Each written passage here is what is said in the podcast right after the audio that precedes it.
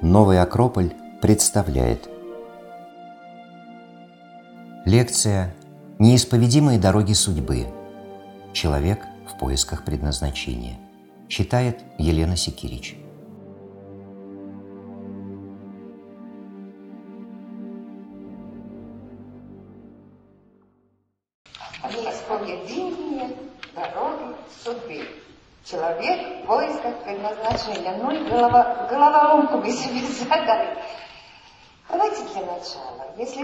Речь идет о дорогах. Любая дорога, будь это дорога жизни или дорога судьбы, предполагает шаги. И мы предлагаем посмотреть небольшую заготовку для того, чтобы чуточку, чуточку вместе войти в тему, она называется «Шаги навстречу». Не претендуем на прописные истины. Очень хочется поискать вместе некоторые вещи, которые могли бы быть полезны для нашей жизни, для нашей души. Мы поэтому вместе вышли, и поэтому наш предполагаемый вечер превратился в встречу с нами – Потому что мы решили, а что греха таит? Можно давать примеры из жизни великих людей, а можно поделиться примером из жизни собственной. Не судите строго. А если кто?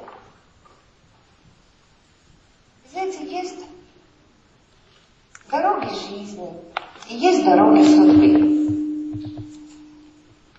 Мы часто не задумываемся, но все равно возникает вопрос – а это одно и то же.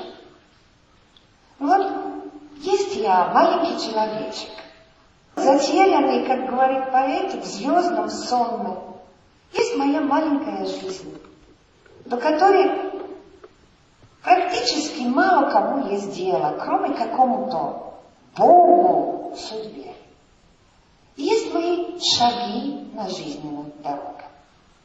Есть мои усилия, мои падения, мои ошибки, мои пробы, мои эксперименты, мои стремления. Я порой забываю, что все это шаги на жизненном пути, которые меня иногда отбрасывают назад, далеко назад от той цели, которую я перед собой ставлю, или иду впереди, что-то достигаю, а потом опять делаю какую-то глупость. Туда и обратно, туда и обратно шаги по жизненной дороге. Но есть одна беда, что же часто эти шаги неосознанные мною. Очень часто меня уносит жизненная колея, и я часто делаю шаги не те, которые я хочу. И тут начинает становится актуальным вопрос. А дороги судьбы, что такое? Если, говоря о дорогах жизни, я могу себе сказать, многое в дороге моей маленькой жизни зависит от меня и от моих шагов. Но бывают моменты жизни, когда я начинаю понимать, что не все от меня. Бывают моменты в моей жизни, когда я начинаю понимать, что есть вещи, которые выше меня самого, выше моего разумения, выше моего понимания, что есть, я могу строить какие угодно планы на жизнь. Но есть вещи, которые эти планы могут расстроить, или наоборот улучшить неисповедимые дороги судьбы.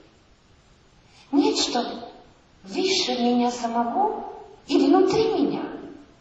И бы это ни называла, судьбой ли, божественным промыслом, Богом ли. И каждый раз, когда сталкиваешься с этим, у тебя начинает возникать вопрос – Вопросы не бытовые. Вопросы не, как я заработаю на хлеб насущный или каким образом достигну то или иное. А вопросы важные, вопросы главные, вопросы, на которые у тебя абсолютно нет ответа. И когда пытаешься головкой своей ограниченной думать о них, ты видишь, что вместо ответа каждый вопрос возникает, вызывает другой вопрос еще более неоднозначный. Ну, из оперы. Туда или не туда ли я иду по дороге жизни, на которой ты не можешь ответить, если не ответишь вообще, а куда я иду? Куда я хочу идти? А потом начинается. Начинаешь отвечать, искать ответы. И начинается жизненно важный вопрос. Откуда я пришел? Кто я такой? Куда я иду? К чему я родился на этом свете? Для чего, собственно? На что я гожусь? И гожусь ли я волшебник для какой-либо задачи? Кому я нужен в этом мире? А где мое место? А вот я умру. А со смертью все кончается? Заканчивается. Вот я все-таки живу, страдаю, преодолеваю некоторые вещи. Ну, развиваю какие-то качества, люблю. У меня есть дети, у меня есть узы, у меня есть друзья. И что все это на смарку? И если все это после смерти имеет продолжения, то что? Жизнь безумная, бессмысленная. То что? Мне не за что трудиться, пойти на Гавайи и с обезьянками грызть бананы, пока не умру? Я говорю о вопросах, которые мою или нашу душу вечно затрагивают. Сколько бы ты не искал на них ответа, каждый раз доходишь до какого-то потолка и каждый раз думаешь, Господи, единственное, что знаю, это то, что ничего не знаю. И благодаря этим вопросам не в мозгах и не в теории, у тебя где-то глубоко, в таинственных уголках тебя самого начинают смекаться и соединяться дороги жизни и дороги судьбы. И ты задумываешься над одной загадочной темой, которая называется предназначение. И опять вопросы без ответа. Я выбираю или нас выбирают? Где я свободен делать что угодно, что хочу? А где, а где я, я обязана следовать каким-то неведомым мне законам? Той же судьбы, того же Бога, того же мироздания. И чего от меня хотят то нечто загадочное, высшее? Чего хотят? Чтобы я просто смирилась и доверяла? Или наоборот хотят, чтобы я бунтовала? Как моя жизнь? Это все вопросы, на которые мы сегодня не претендуем найти ответа. Но хочется поразмышлять вместе, потому что, как ни крути, и за твоими шагами на жизненной дороге, так же, как за твоими стремлениями шагать в ногу судьбою, есть одно теплое, трогательное, сильное, великое человеческое стремление, стремление к счастью. А это приглашаю специалистов. Спасибо. Мы так немножко будем шутить. Вообще мы договорились с Леной про эту серьезную тему. как-то к ней подойти не то что с юмором, но не с тяжестью, по крайней мере. От того, что ты будешь себя терзать нерешенными вопросами, действительно вопросы, которые Лена озвучила. Мы не знаем, что будет после смерти, мы вообще не знаем, что такое судьба, есть она или нет. Есть ли что с нами будет завтра. Но давайте даже так. А, это брейк. Мой любимый пример, а, когда отматываешь свою жизненную ситуацию назад и смотришь 10 лет назад, да? 2000 год. Вот можно себе представить, где и кем мы были в 2000 году и какое будущее предполагали. И где оказались сегодня. Я больше чем уверен, что большинство людей а, ответят, что я удивлен тому, где я оказался. Но вот в этом во всем круговороте вопросов, проблем, которые возникают, которые разделяют нас, есть один, который объединяет, как нам кажется, всех людей. Независимо от вопросов, которые ты задаешь. Каждый человек стремится к счастью. И вот маленькая остановка на нашем пути, размышление, что же это такое, и может быть здесь, в этом понятии счастья, попробовать искать ответы на вечные вопросы.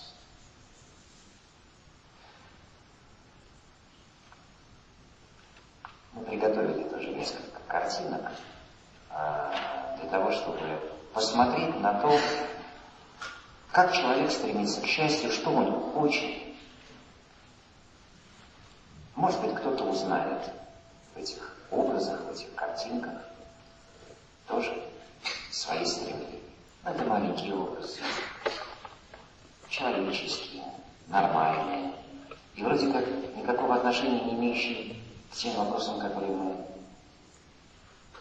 несколько минут назад поднимали.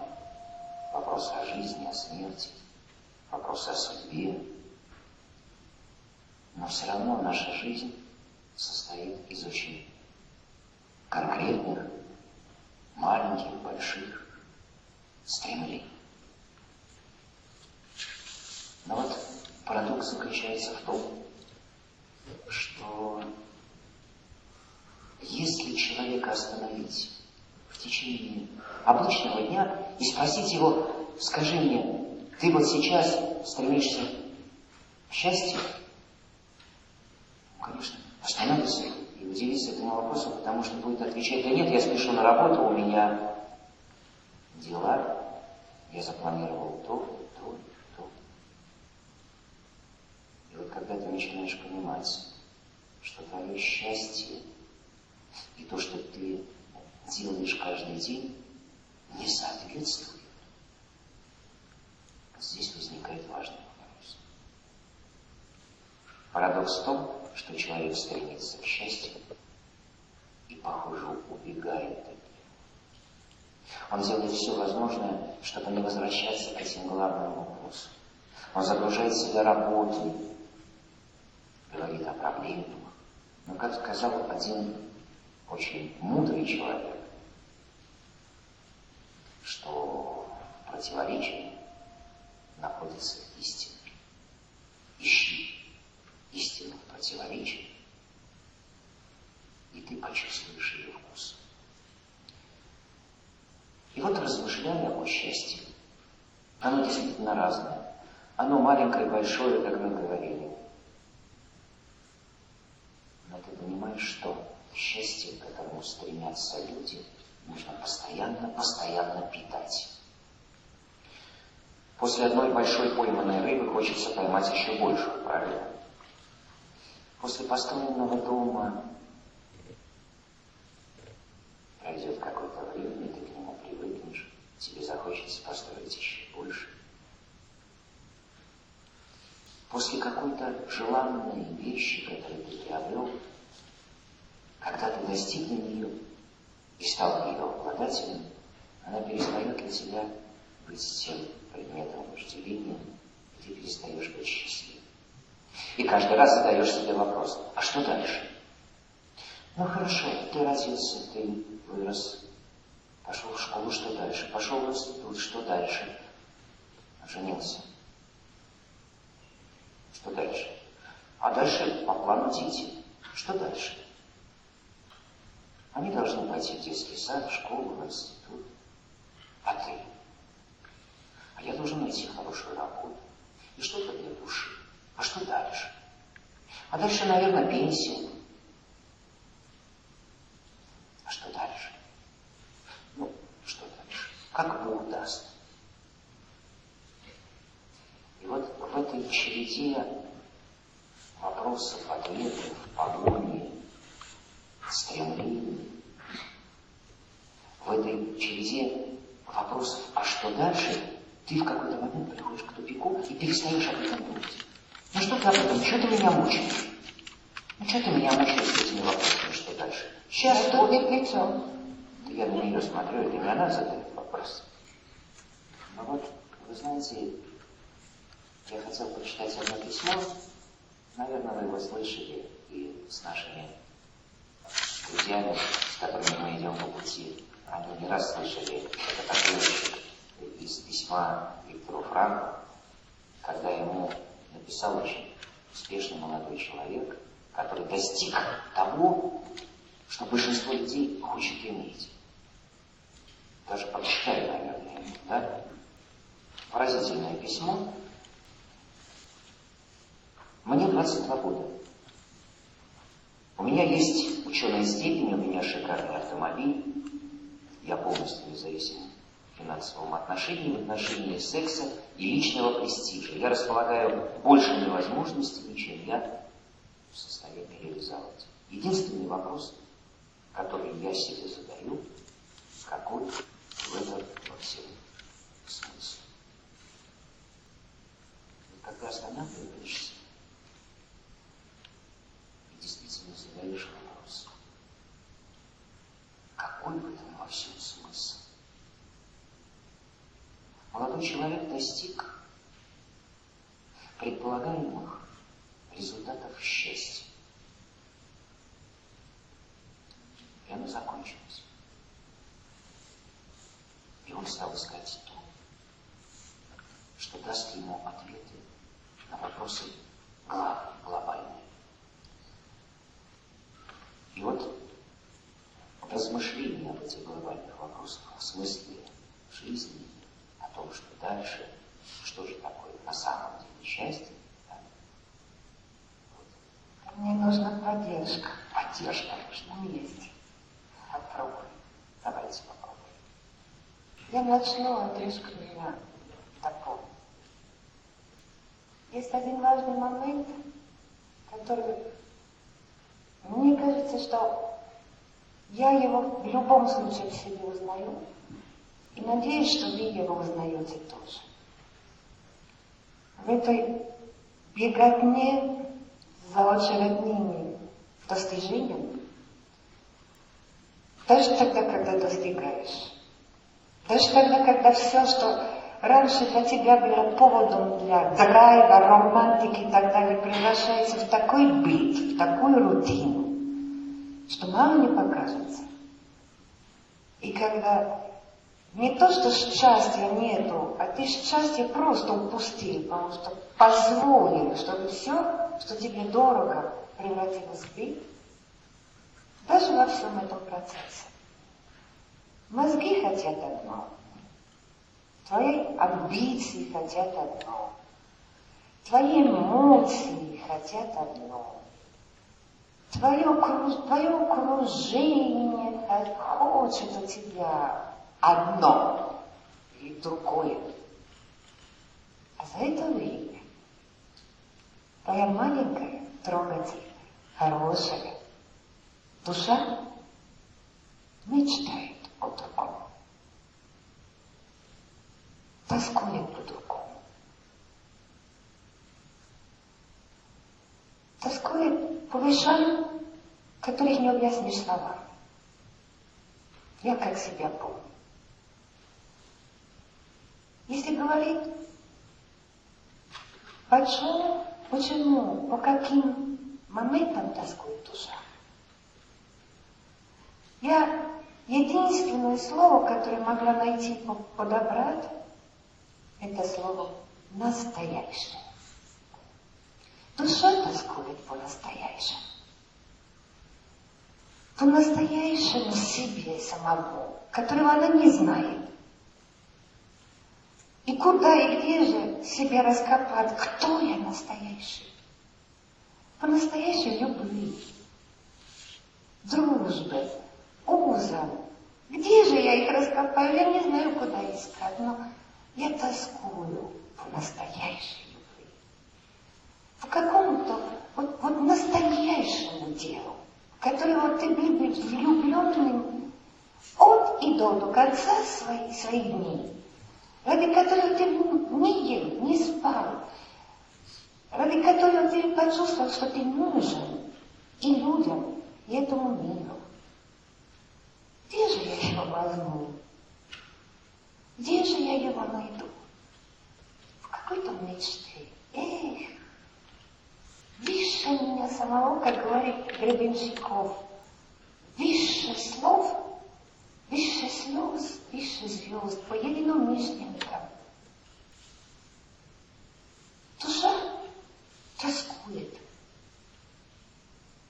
по-настоящему по тем вещам, которые у тебя не закончатся через пять минут. По тем вещам, которые могли бы длиться долго.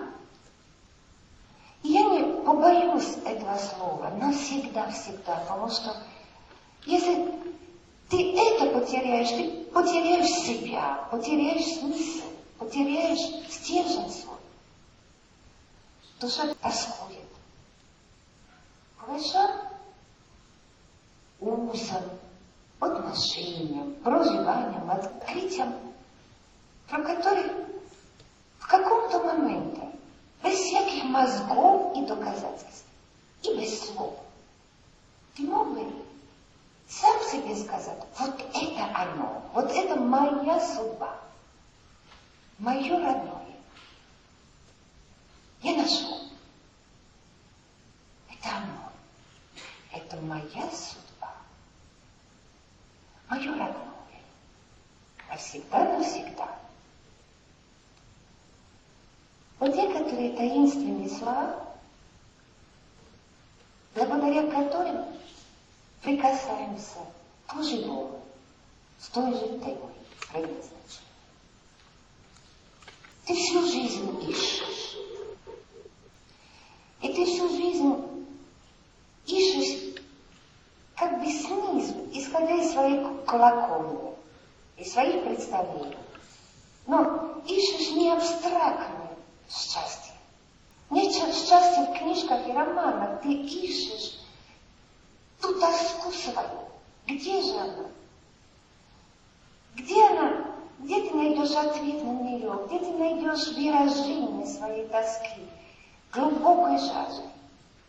Где ты найдешь то настоящее, ради которого ты готов горе свернуть?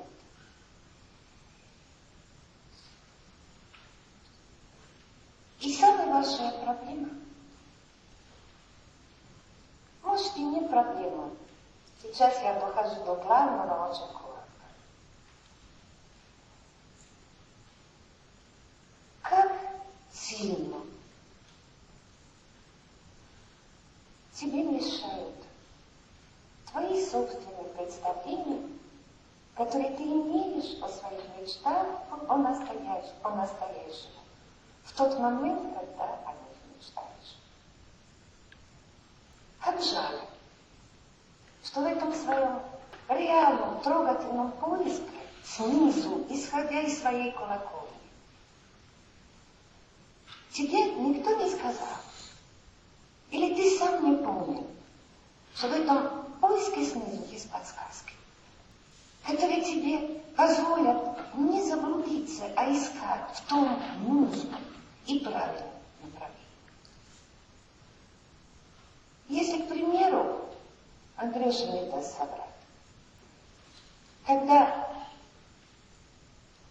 мне было каких-то 7, 10, 12 лет, уже не помню, вот исходя из той же тоски, души по-настоящему, причем по всему сразу, я долго мечтала и для директора потолок о том, что я поеду в Африку и буду врачом. Сначала монахиней, потому что мне нужен был Бог, между прочим. Мне ребенок.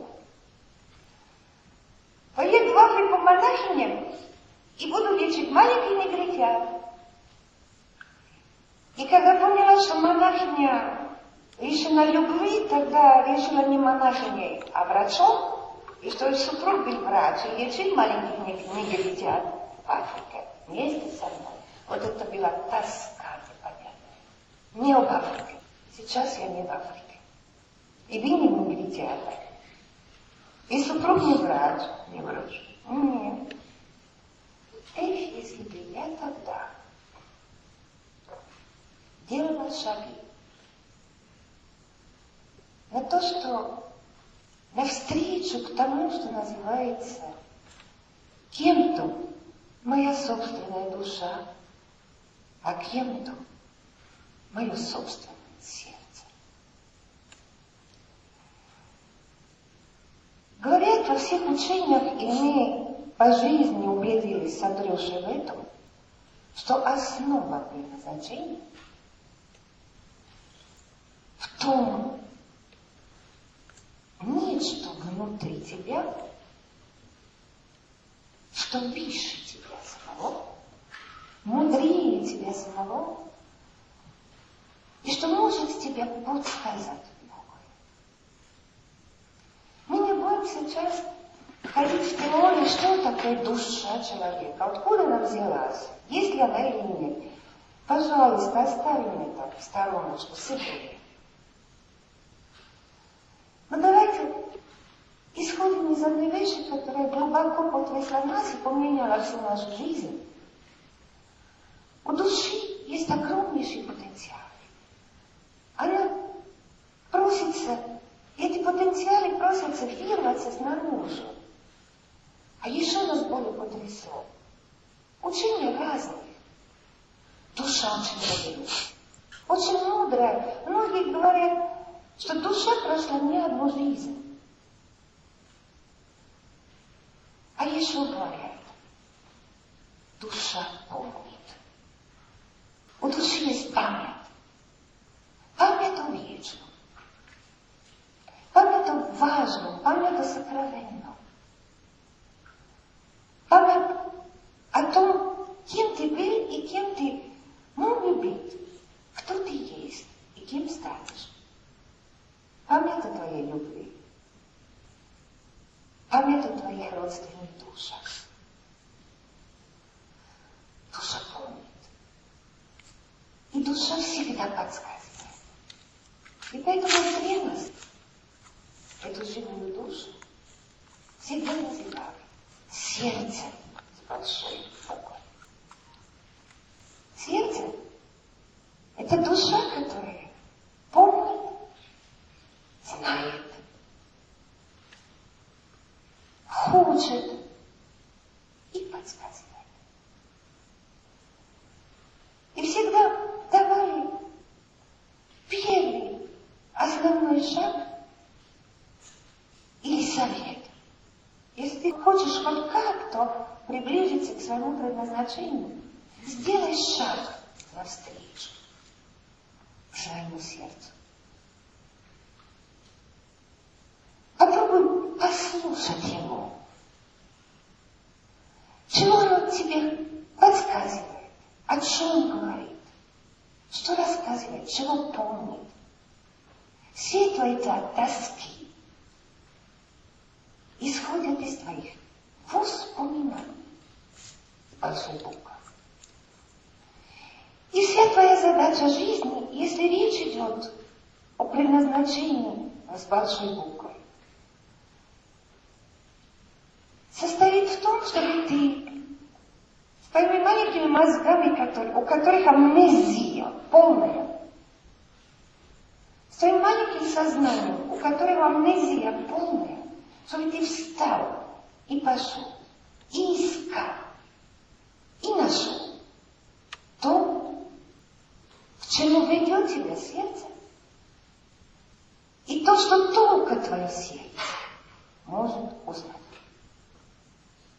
И сейчас доходим до самого главного, где уже в древности говорят, что сердце твое помнишее и подсказывающее. Оно связано с судьбой. Оно посредник между тобой и судьбой, благодаря своим подсказкам. Откуда эти подсказки? Откуда иногда ощущение дежавю, когда ты встречаешься с человеком первый раз, а как будто ты его всегда знал или люблю? Откуда какое-то место тебе затрагивает без всякой причины? И ты чувствуешь, что это твое родное, попробуй объяснить логикой мозгами. Почему? Оно же не красивее других. Откуда? Мне 15-летнему подростку после просмотра знаменитого фильма в Югославии, Хорватии, «Война и мир», пришла такая безумная мысль, над которой все смеялись, а для меня она была очень важна. И я делилась и получила по головке по попе. Я, смотря фильм, влюбилась в Андрея Балковского, то есть Тихона. И я себе в голову или в сердце, что мой супруг должен быть русский и должны его звать Андрей. Ну вот и я здесь. Я, к сожалению, не могу похвастаться своими опытами души 20-летнего. У меня были совсем иные представления о жизни и о том, какая у меня должна быть супруга. Но в 28 лет, когда судьба, а по-другому я не могу сказать, привела меня на вот эту встречу с этим удивительным человеком, я ее, правда, обожаю. Первый раз, когда я ее увидел, я сказал, что я пришел тогда. И вот этот момент я никогда не забуду. Никогда не забуду этот, этот момент узнавания. Хотя 28 лет мне было все уже понятно и прозрачно. Действительно, все. Я знал наперед, что нужно делать, какие планы. Все понятно. И вот этот человек, он просто э, меня настолько обаял, и разрушил все мои планы в течение полутора часов. Опасный человек. А я с тех пор от маленьких негритят и от Андрея Балконского, супруга русского, который должен, ведь Андрей не должен быть русский, моя любовь заветная, я прошла долгий путь. Если сейчас я это говорю для того, чтобы объяснить последнюю важную вещь перед следующей остановкой. Я прошел долгий путь. Я не знала, есть ли он волшебник, где он волшебник. Нас в то время по факту разделяли пять и больше тысяч километров. Три, ну, не важно. Ну, иногда и пять. Я же путешествовала, между прочим. Я тоже тогда еще больше. И когда заглядываешься назад, я прошла много этапов и многие страны до того момента, когда тот же голос призвал сюда, не зная, что он здесь, не в Африке. Я многое прошла, многое попробовала, во многом отчаялась, во многое переставала верить. Но заглядывая назад, пройденный путь, мне сейчас 54, а он пять лет младше. Ты не можешь отделаться от ощущения, что не мозги, а душа одного и душа вторая, второго. Каждый со своего далекого конца. Стремился друг к другу, тосковал друг по другу, искал. Друг друга, даже не зная, кого ищет, чего ищет. Из оперы «Найди не то», не пойми чего. И гораздо позже, когда мы стали заниматься философией, среди многих моментов, которые касаются судьбы человека, мы узнали, как очень актуальный один момент, о котором я сейчас расскажу. На самом деле, поиск настоящего, того, твоего, от судьбы, это процесс, который имеет два актера в кавычках, и который происходит с двух концов длинной дороги, не имеющей ни начала, ни конца. Есть такое учение, я не помню кого, который говорит, если ты сделаешь один настоящий шаг навстречу судьбе, судьба с какого-то своего конца сделает десять шагов навстречу к тебе. Если ты сделаешь один шаг, отчаянный, ничего не зная, ничего не требуя, навстречу той заветной любви, которая для тебя сейчас утопия, любовь с другого конца начинает делать шаги навстречу тебе, чтобы в один прекрасный момент сошлись в одной точке.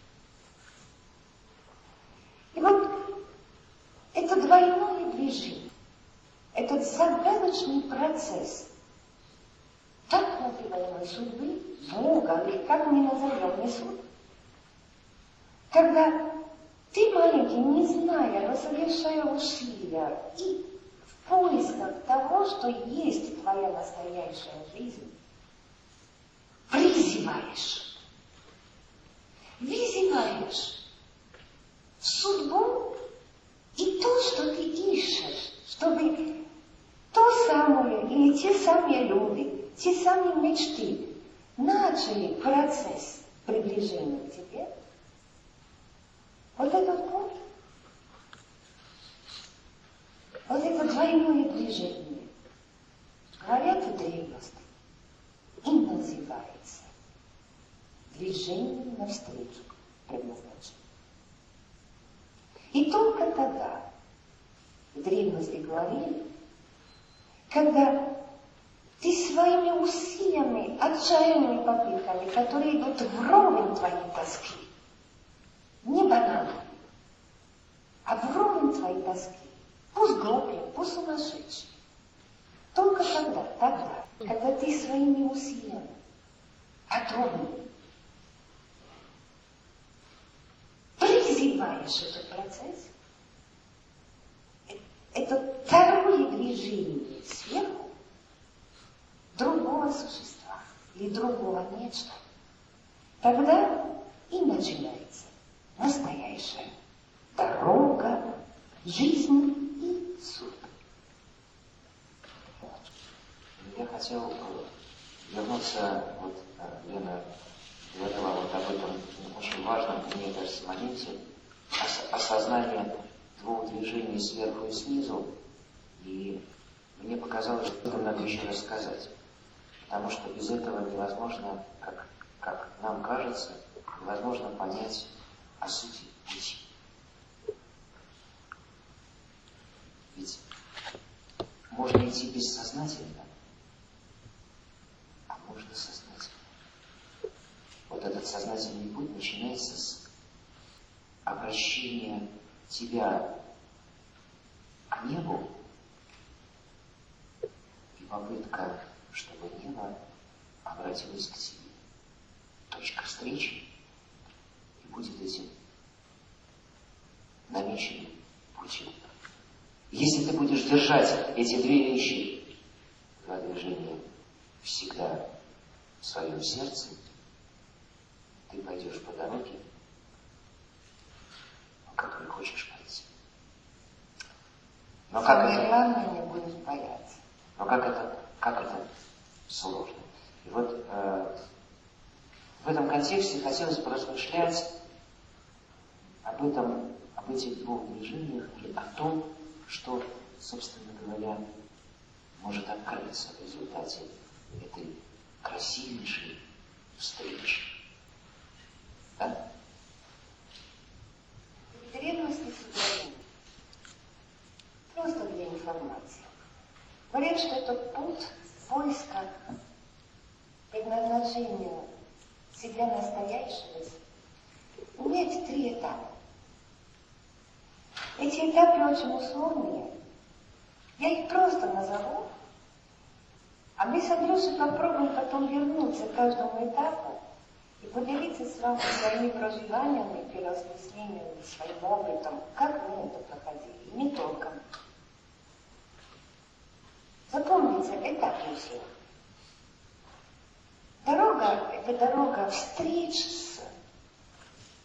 На самом деле, ты живешь, если хочешь жить особо.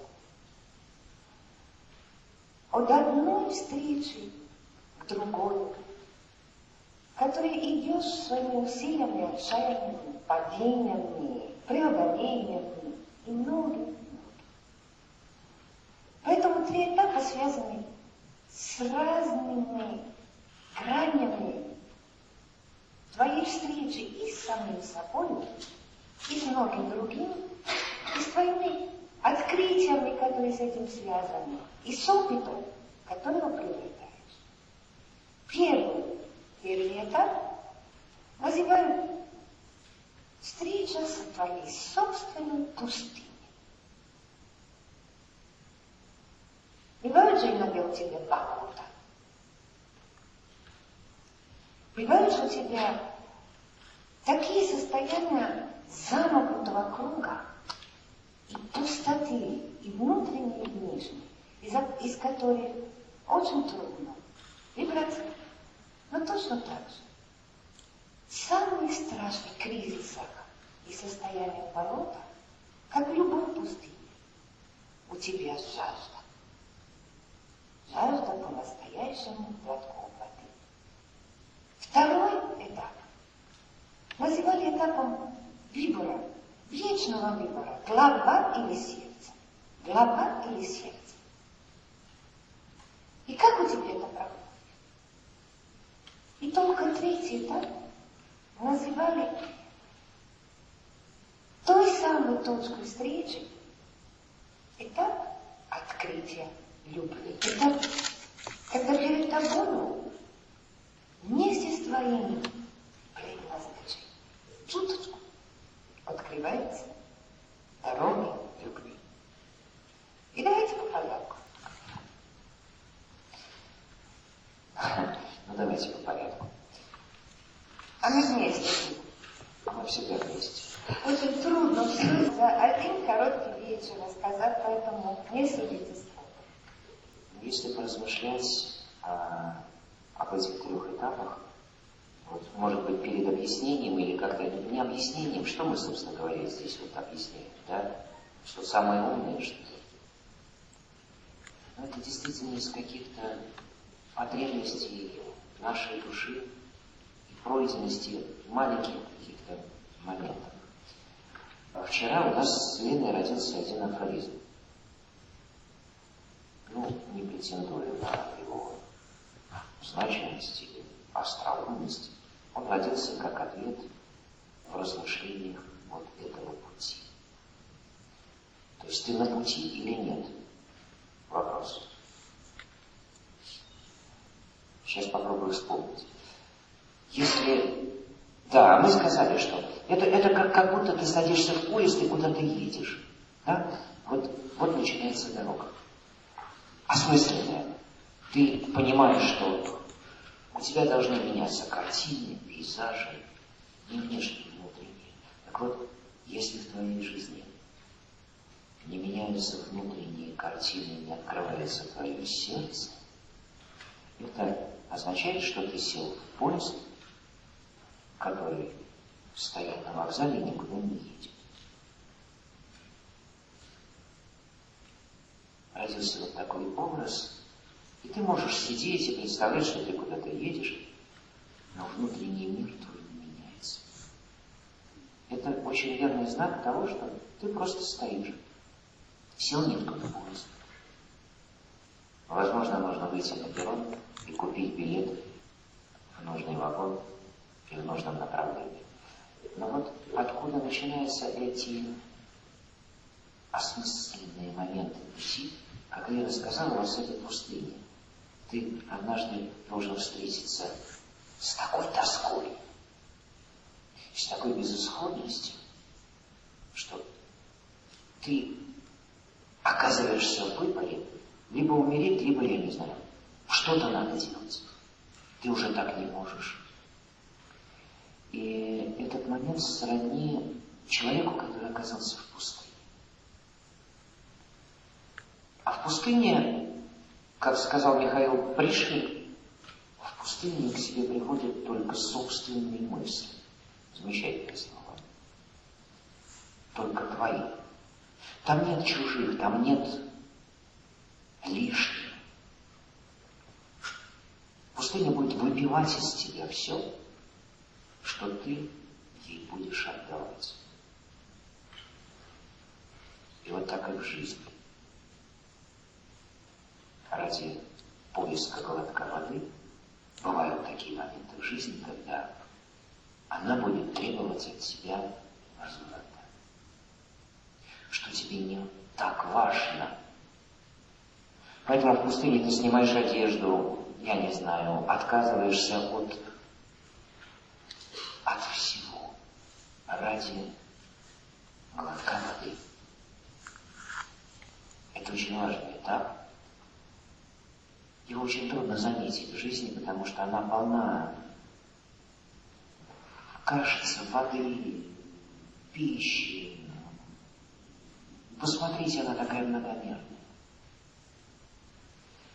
А если ты в этой многомерной жизни подойдешь как путник в пустыне, и среди многообразия жизненных форм, красот, начнешь замечать только те, которые утоляют твою жажду, вот ты окажешься тем человеком, который оказался в пустыне. И это очень хорошо знал Антуан де Сент-Экзюпери, который физически и метафизически прошел э, этот этап пустыни. И помните, как в маленьком принце, вот, вот оказавшись в пустыне, когда маленький мальчик подошел и, и говорит ему, пойдем поищем колодец, он, он аж опешил. Логика не может себе сказать, что это, это здравый смысл. Ну где же бескрайней пустыне искать колодцы? Ты что, маленький? А маленький принц говорит, вот лис, с которым я подружился, какой лис? Мы сейчас погибнем здесь. Вот жаль, говорит маленький принц. Вот лис — это вот мудрый. И ты понимаешь, что в жизни вот этой многомерной... А лис сказал, как раз когда погибают, тебе нужны друзья. А мой друг Лис многое сейчас сказал. Да, да, да, правильно, про друга. Вот у меня был друг мой лис. А какой лис ты что? И вот, вы знаете, узнаваемые такие вещи, когда ну, это сложно, когда ты в многомерности, когда тебя окружают кажущиеся красивые картины жизни. И ты говоришь, мне не до лиса, мне не до главных вещей.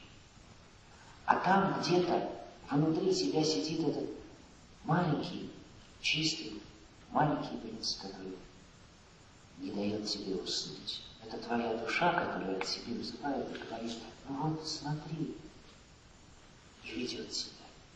И ты если ты поддался в хорошем смысле этого слова его голос, махнул рукой на свою логику, взял его за руку и пошли.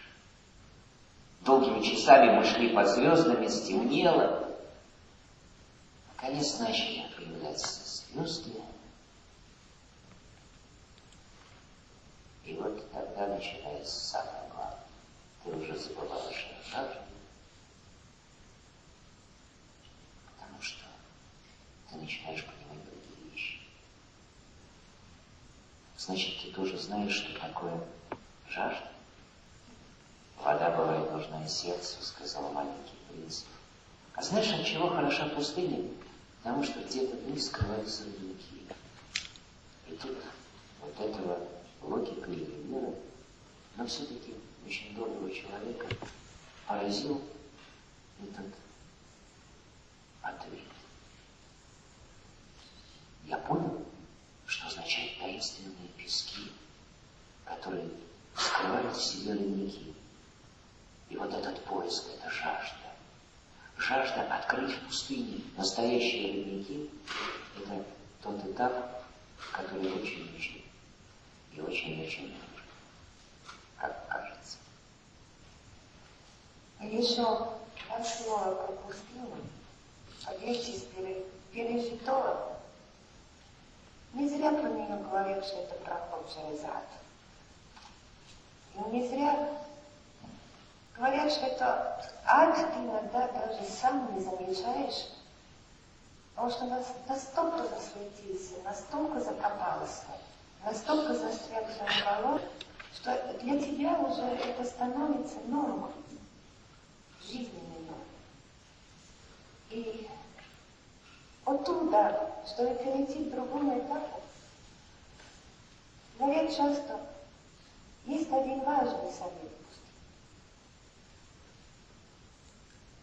Когда тебе тяжко, или когда тебе пусто, или когда ты волшебно не соображаешь, что живешь.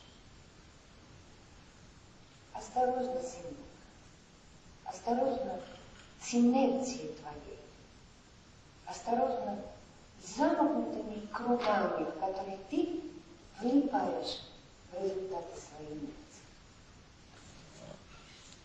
Пустыня красивая, но когда вязнешь, она страшна тем, что ты не можешь ничего с собой сделать. Тебя проглатывает.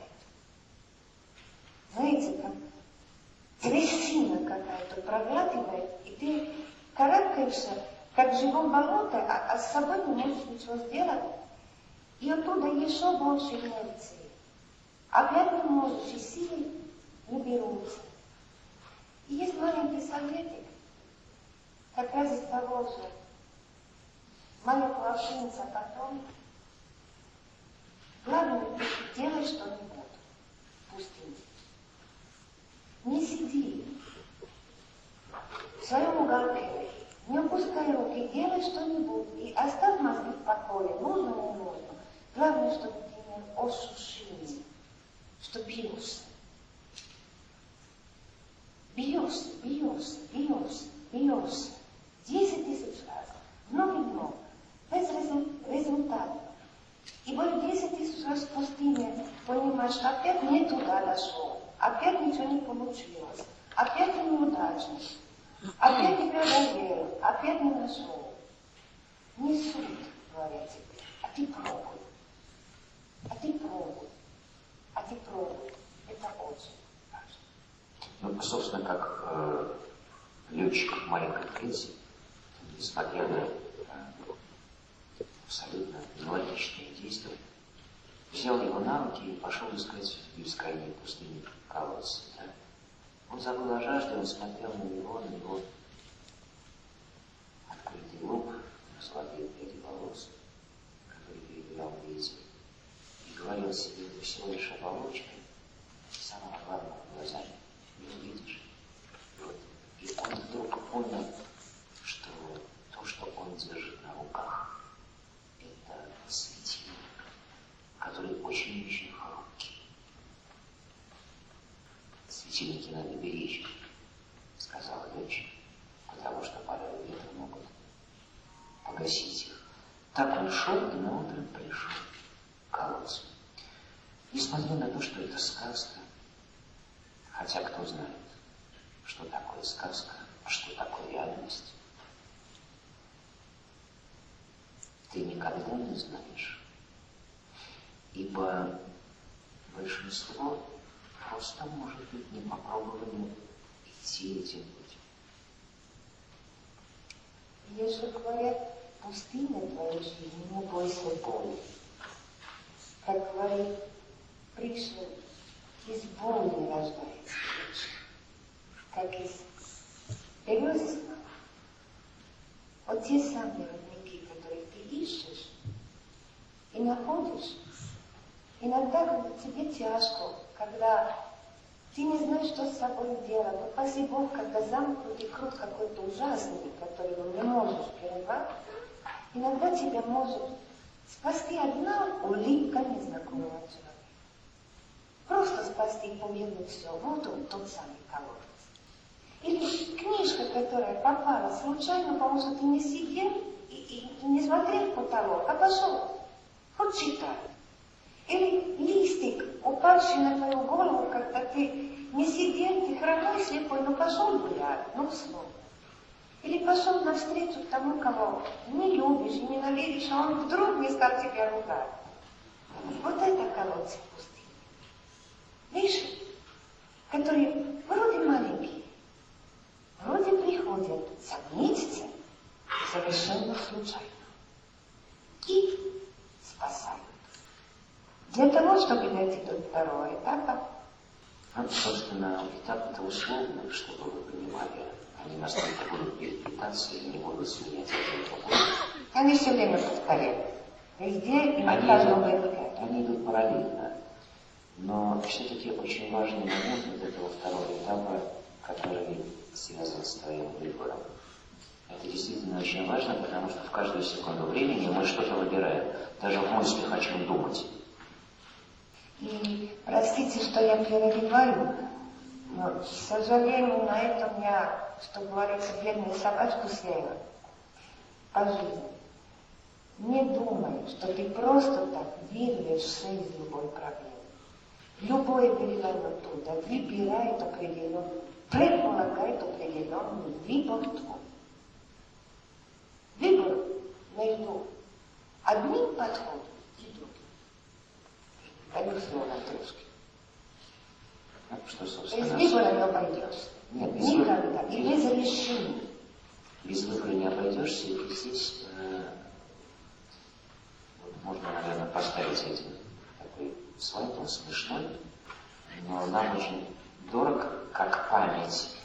А, да, видите, столб написано туда и не туда. Это реальный столб. А, Он находится на Соловках, в замечательном острове. И э, столб, я не знаю, кто его поставил, но где написано «туда», эта тропинка ведет к лодочной станции.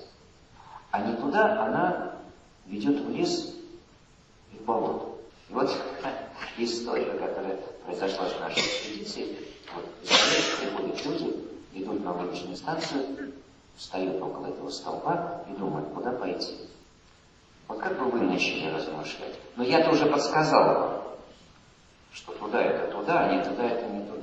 Но как узнаваемые вещи, когда ты встаешь перед явными какими-то да, вещами, но начинается включаться голова, и ты начинаешь размышлять. Вот туда это не туда, потому что это кто-то пошутил и так далее. Включается голова, которая прокручивает 10 тысяч вариантов. Но тот, кто был на Соловках, и кто там пожил еще и понял чистоту, по крайней мере, я помню лет 20 назад, сейчас давно не был там, чистоту людей, которые там живут, и красоту природы, что вот так вот пошутить, это, наверное, можно в Москве, но не на Соловках. Но не суть, не в этом суть. Суть в том, что всегда выбирает голова или сердце. Всегда. И в этом выбор. А наша экспедиция, в общем, э, чтобы закончить эту историю, она пошла не туда. Вот там, вот, в сторону не туда, потому что, ну, как-то логически показалось, как-то объяснили себе ребят, и через 15 минут они заблудились в этом лесу. Но не заблудились, в общем, все, тропинка кончилась. Но тебе же сказали не туда. Пришлось возвращаться. И по тропинке, которая вела туда, через две минуты они добрались до будущей станции. Момент выбора голова и сердце. Я понимаю, что легко сказать, но как трудно отделить одно от другого. И вот здесь начинается. Это мне, мне говорит сердце. Откуда ты знаешь, что это сердце? Может, это голова, которая говорит, что это говорит твое сердце? С ума можно сойти.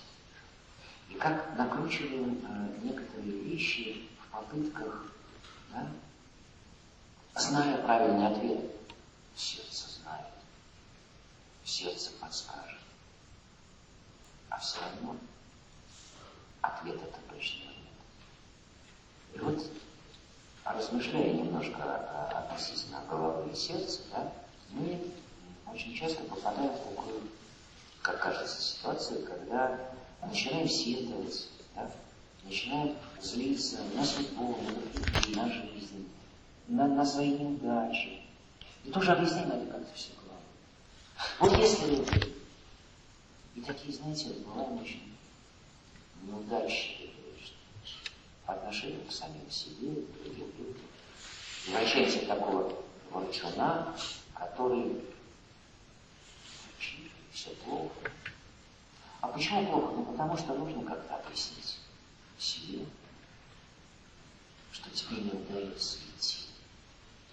Но это настолько сложно, что ты вдавливаешь в себя этот ответ, и на поверхности образуется отговор. Просто если решил голос из сердца, но мы к нему вернемся еще. Мы к нему вернемся. Услышать голос сердца в моментах выбора и решения требует определенного мужества. Мужества. И определенного отключения расчета. Мозги, они считают. Все варианты рассчитывают за, против и так далее и запутываются.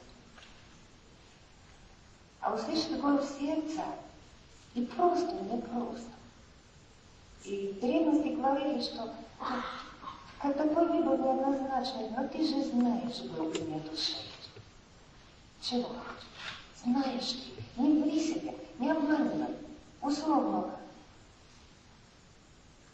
рай с милым шалаше или без любви на, на Гавайях, ну, знает же душа, чего хочет. Или условно, обманывать, но зато сидеть олигархов или по-честному, с любимым делом, но зато без корочки хлеба. Там много выборов таких. Твоя душа знает, что а, а, голова, а голова хочет наговаривать с любимым. Ну, наговаривать с любимым. И тут вечное противоречие.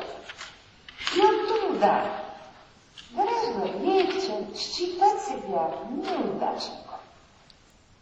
Знаете, есть, я сейчас вас удивлю, и сразу переходим к другому моменту, есть один важный момент с точки зрения науки о судьбе, хотя его философы называли более, более заумными именами, исходя из этого музыка сегодня. Этот момент называли, называется карками. Знаете такое понятие? Накарка. Uh-huh. Ну вот. Вот что, какой у тебя настрой, как живешь, той каркаешь, той признаешь. И мы очень симпатичны, каждый из нас, из нас в этом смысле очень симпатичны. Когда если сегодня день добрый, а вдруг для всех, но не для меня, а может быть, я бедный несчастный, Можно себя жалеть сколько угодно, и это нормально. Но если ты живешь вечно с такими опущенными ушами без хвостика, накаркаешь такую беду, то, с чем смирила ты то и накаркаешь. Я к тому, что с точки зрения судьбы, понятие неудачника очень Не неудачи постигают тебя, а может карта таким же вот опущенным. И поэтому есть еще один совет, особенно когда речь идет о выборах. Перед тем, как начать каркать и занудство, и говорить не, невозможно, заведомо заранее. Красивый, нормальный философский совет. Никогда не говори никогда. Потому что никогда не знаешь, когда одно твое красивое усилие, одно единственное, чтобы выбраться из подобного каркания, будет той каплей, которая может поменять ситуацию с точностью наоборот. Ты никогда не знаешь. Никогда не знаешь. На самом деле душе человеку судьбе мало нужно.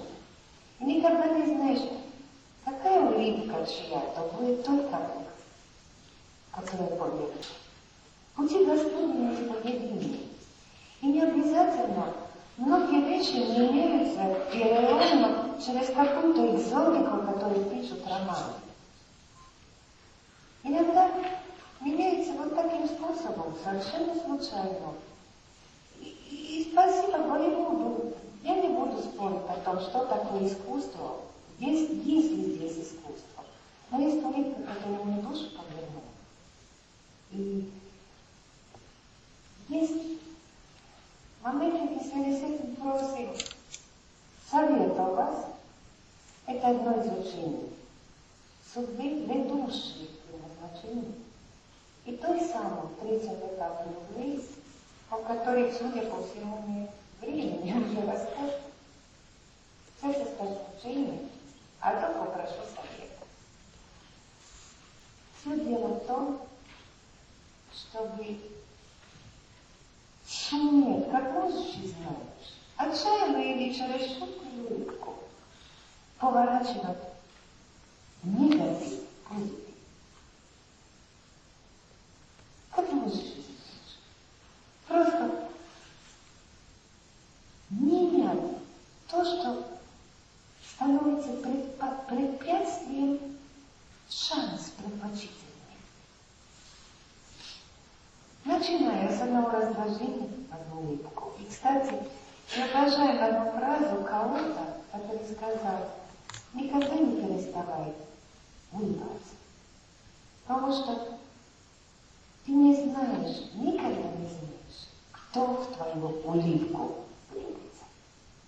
И кому она спасет жизнь. Мы предполагаем, какая-то судьба располагает. И не обязательно дожидаться экзотики великих подвигов, о которых хотели бы сказать.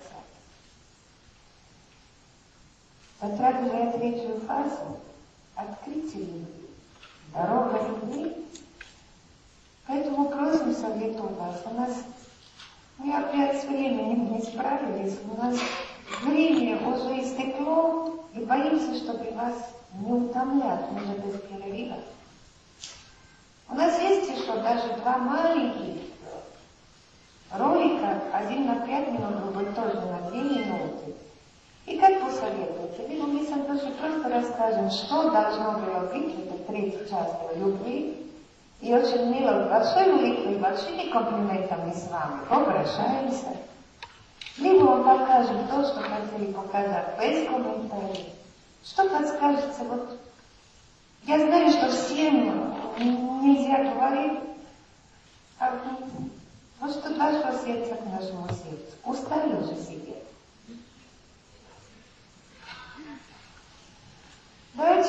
Себе.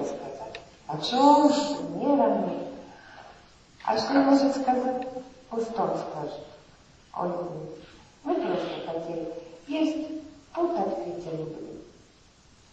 Хотели говорить о том, что правда очень важно, хотя звучит теоретически, что начинается с того момента, цитируя знаменитого Франка, когда ты начинаешь понимать, что важно не то, что ты хочешь жизни, а важно то, что жизнь хочет от тебя.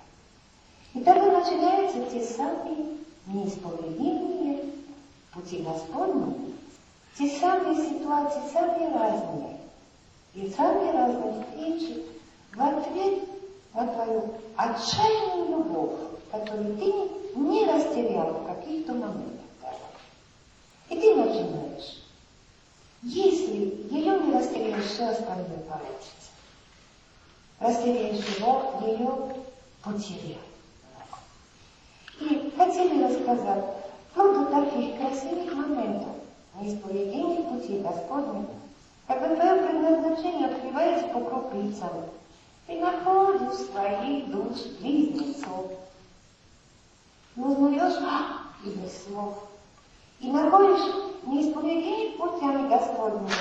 Кого-то должен для этого попасть в баню.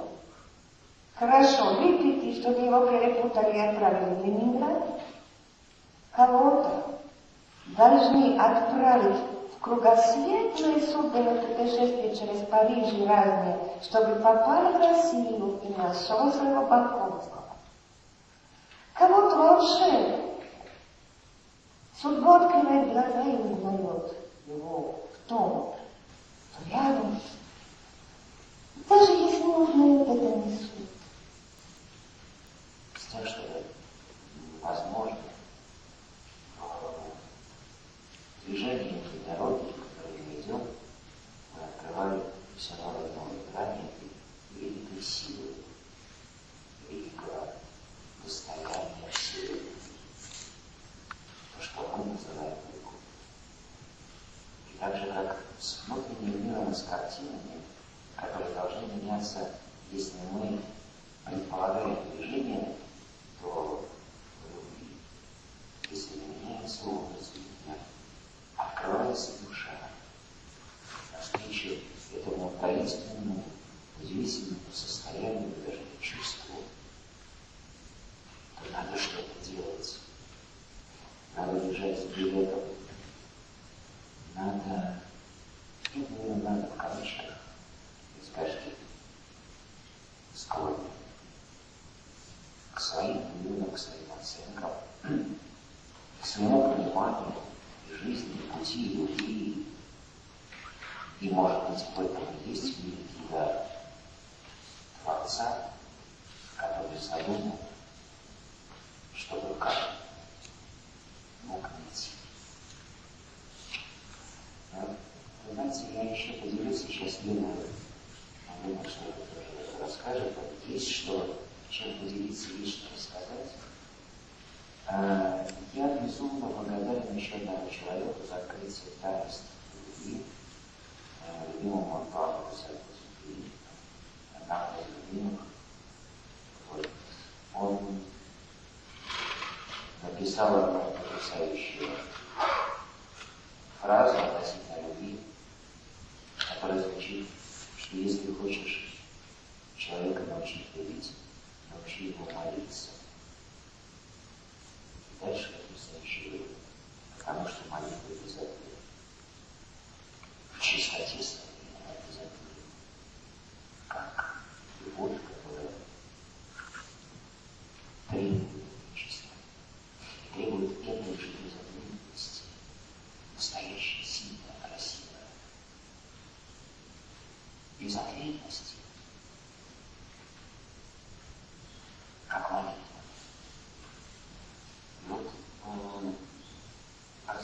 Тему пути, мы пришли тоже к интересному выводу, что вот эта любовь, великая любовь, которая вела очень многих людей, она привела их к одному и тому же понятию, вот, к той самой молитве, о которой мы говорим. К той самой молитве. И если посмотреть на молитву великих людей, какую-нибудь скоро издадим книжечку, такую, простую книжку, не знаю, как ее назвать, где мы собрали все молитвы. Скоро она выйдет у нас. Вы начинаете читать молитвы разных людей, и вы глазам своим удивитесь, что они все похожи. Они все похожи. Это значит, что люди разными путями открыли вот это таинство великой любви, пути судьбы. Они пришли разными путями к одному пути.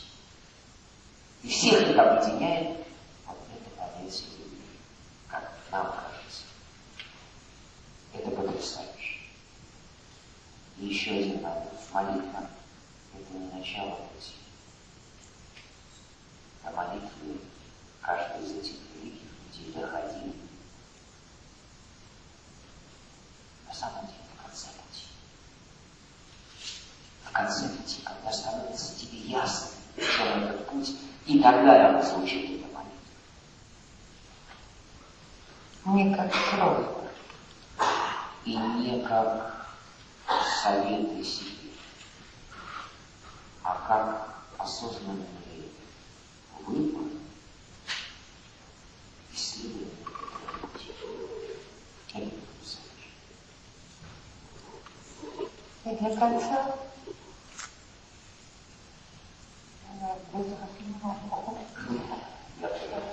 иногда задаешься вопросом, ты на молитве, откуда берутся силы? Откуда эти люди брали силы? Откуда мать Тереза такая хрупкая? Брала силы?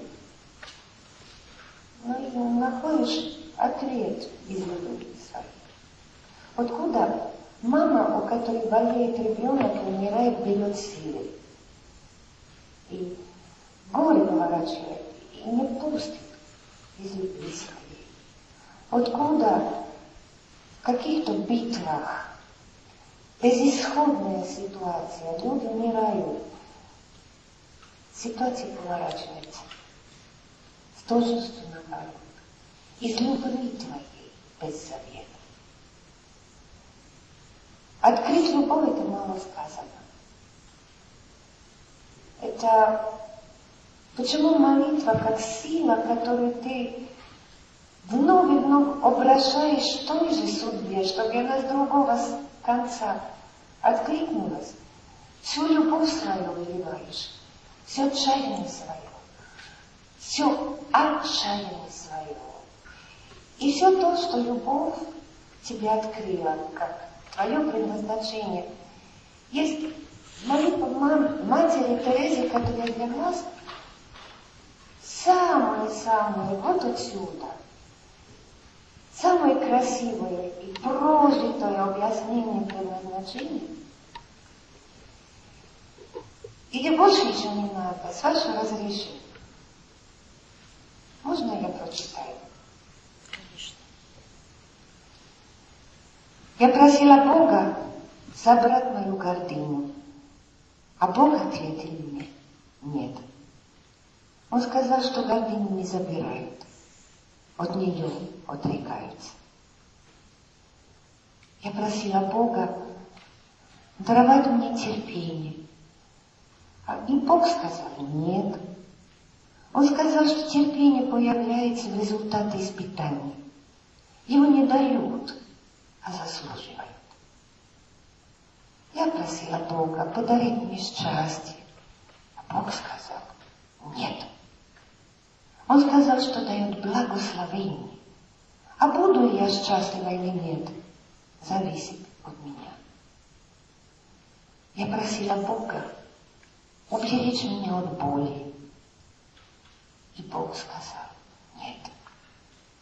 Он сказал, что страдания отворачивают человека от мирских забот и приводят к нему. Я просила Бога, чтобы мой дух рос, и Бог сказал, нет, Он сказал, что дух должен вырасти сам. Я просила Бога научить меня любить всех людей так, как Он любит меня. Наконец-то, сказал Господь, ты поняла, что нужно просить. Я просила, и Бог послал мне испытание, чтобы закалить меня. Я просила мудрости, и Бог послал мне проблемы, над которыми нужно ломать голову. Я просила мужества, и Бог послал мне опасности. Я просила любви, и Бог послал несчастных, которые нуждаются в моей помощи. Я просила благ, и Бог дал мне возможности.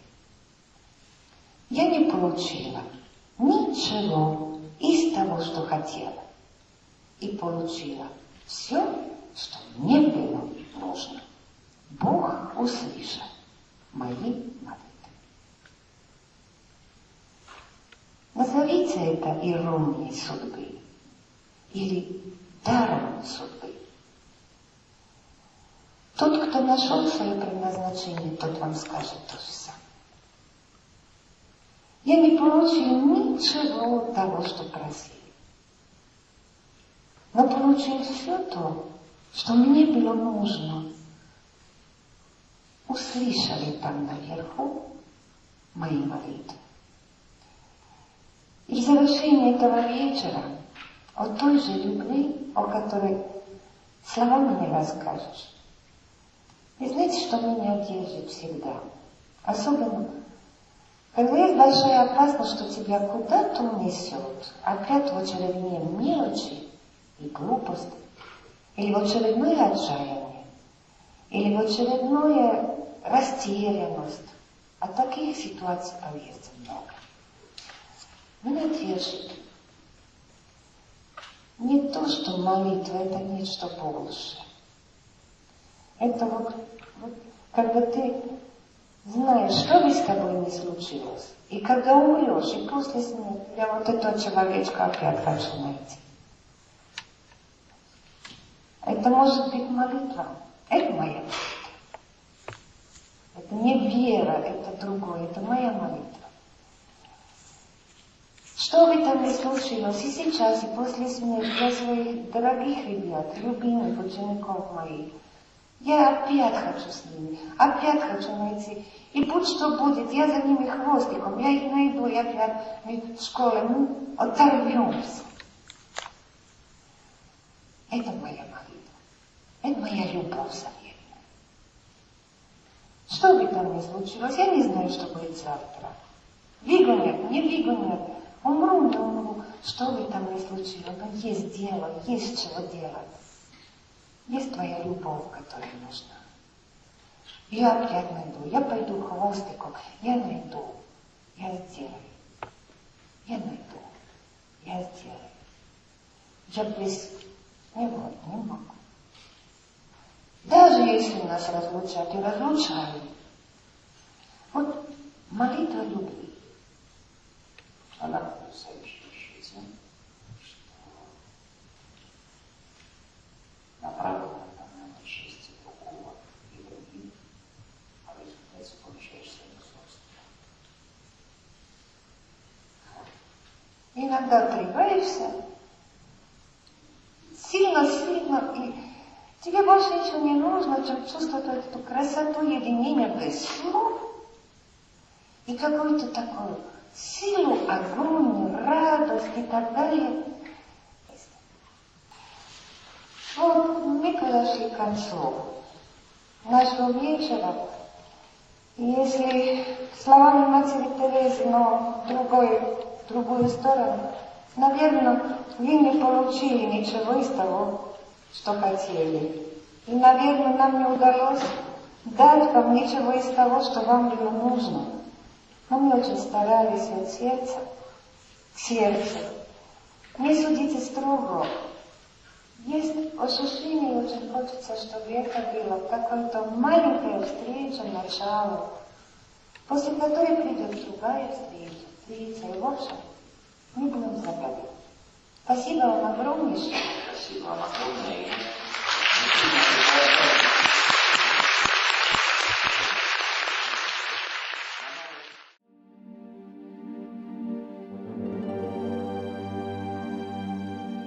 Чтобы не пропустить новые материалы на нашем канале, не забудьте, пожалуйста, подписаться на него. Приглашаем вас также в гости на лекции, практикумы, мастер-классы и курсы творческого развития, расписание которых можно найти на сайте философской школы «Новый Акрополь» акрополис.орг.ру. До встречи!